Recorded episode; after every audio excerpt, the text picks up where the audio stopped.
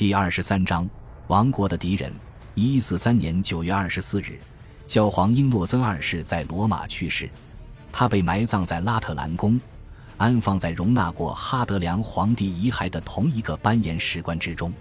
但是在十四世纪初的一场灾难性的火灾之后，他的遗体被转移到月台伯河区的圣母教堂之中。这座教堂由他在去世之前重修，在圣母教堂后殿的巨幅马赛克镶嵌画上。他在半圆形屋顶俯视我们，他的教堂被他紧紧地抓在手中，他那双哀伤又疲惫的眼睛流露出一种怪异的伤感情绪。英诺森二世与阿纳克莱图斯的长期斗争已经让他精疲力竭，在外八年，他遭受的痛苦甚至超过那位不舒服的被围在罗马的对手，甚至他的盟友也没有全心全意地帮助他。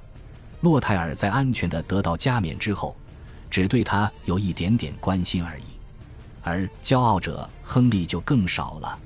名古的博尔纳依旧忠诚，却有意无意的一有机会就抢英诺森的风头。只有在阿纳克莱图斯去世后，英诺森获得胜利才成为可能，而且这几乎立刻就被加卢齐奥的溃败变为尘土。他尽可能礼貌地接受了这一羞辱，甚至将其归因于上帝为了恢复和平而做的工作。他还与西西里国王达成了协议，但是他没有得到应有的回报。罗杰已经在分裂的那几年变得大胆，当时无论他做什么，阿纳克莱图斯从不会去阻止他。所以在达成协议的一年之内，他比以往更加傲慢，建立新教区，任命新主教，规定教皇使节不可在未经他允许的情况下进入西西里王国。他甚至拒绝批准王国境内的拉丁教士英教皇召唤前往罗马。同时，他的两个儿子在教皇国南部的边界附近夺取领土，而他们的父亲从未发话阻止。这还不算完，即将走到生命的终点时，可怜的英诺森二世发现自己在家门口正面临更严重的问题。在一个多世纪的时间里。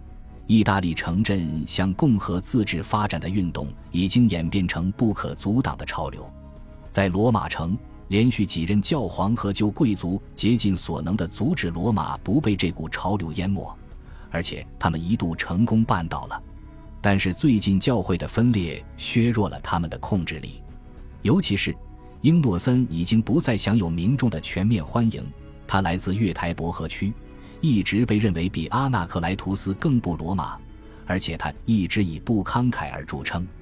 因此，当罗马民众得知英诺森已经与敌人单独媾和之时，就抓住了谴责教皇临时权力的机会，在卡比托山恢复了古代的元老院，宣布实行共和制。英诺森尽全力的抵制，但他年事已高，或许有七十多岁了，承担不起这样的活动。数周以后。他去世了，在他去世后的第二天，举行了一场选举。尽管由于首都局势而有些仓促，却是八十二年中在罗马进行的第一次完全不受干预的教皇选举。不幸的是，新任教皇和前任一样老迈，而且同样没有能力去解决前任所遗留的难题。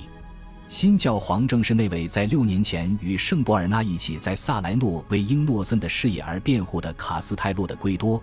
祝圣后称为瑟莱斯廷二世，他与圣博尔纳不同，他没有被国王打动。米尼亚诺条约让他感到震动，让他害怕。他就任之后拒绝承认该条约。在他眼中，罗杰依旧是一个僭越者和暴君。这个立场很愚蠢。他坚持毁约，尽管这是正当的。罗杰的首相，有效统治大陆的总督是塞尔比的罗伯特。也就是在洛泰尔围攻萨莱诺的时候为自己赢得声名的那位，自那时起，他的名声就在各个方面稳步增长。英格兰的学者和外交家索尔兹伯里的约翰如此记载他的这位同胞：守财奴经常与懈怠和懒散的奢侈生活相连。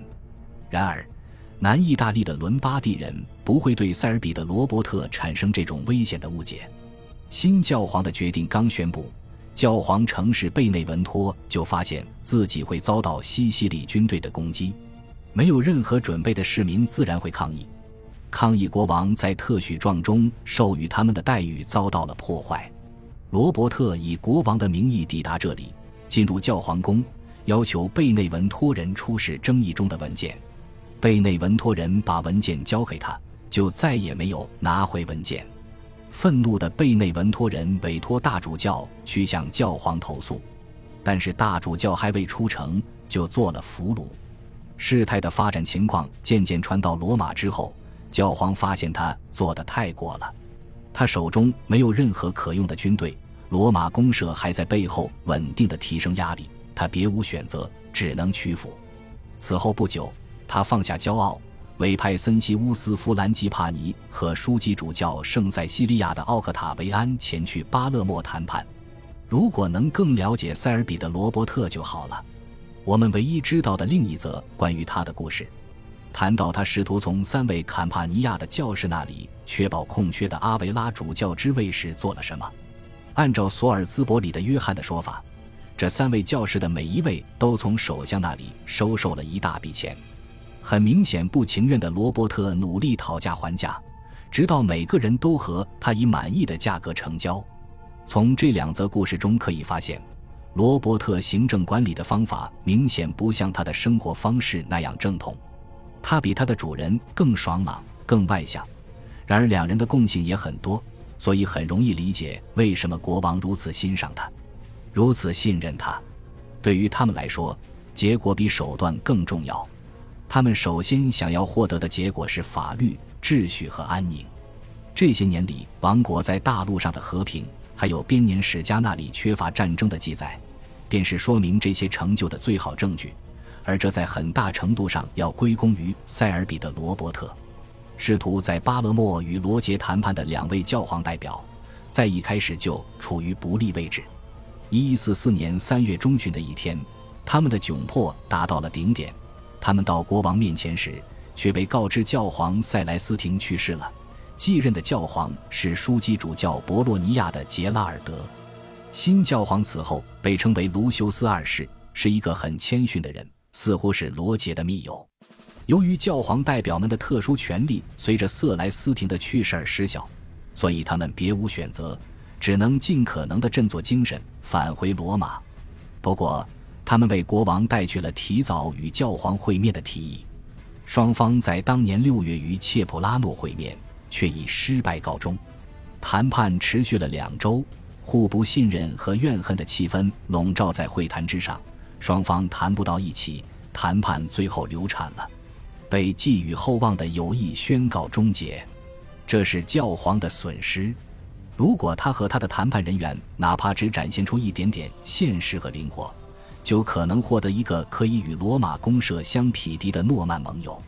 相反，因为他们现在又有了一位新敌人，所以他们的老敌人提出了更加傲慢的要求。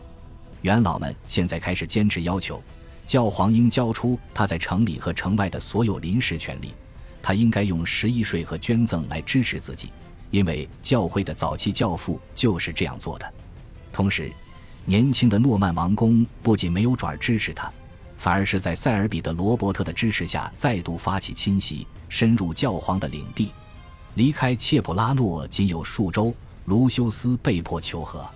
罗杰在十月，虽然是在他的儿子阿方索在一次遭遇战中阵亡之后，勉为其难地同意了一份为期七年的停战协议，但是这太迟了。一因一百四十四年接近年尾之时。罗马的局势也到了一触即发的时候，共和派与教皇派已经在城市的很多地方爆发了武装冲突。一四五年一月，我们发现教皇写信给克吕尼德彼得，告诉他自己不能离开拉特兰宫，无法去阿文丁山的圣萨巴修道院为新任修道院院长主持受职仪式。二月初，卢修斯感到自己已经被逼到了绝境，决定开始采取攻势。在盟友弗兰吉帕尼家族的帮助下，他已将大竞技场交给他们当堡垒，自己率领一支军队进攻卡毕托山。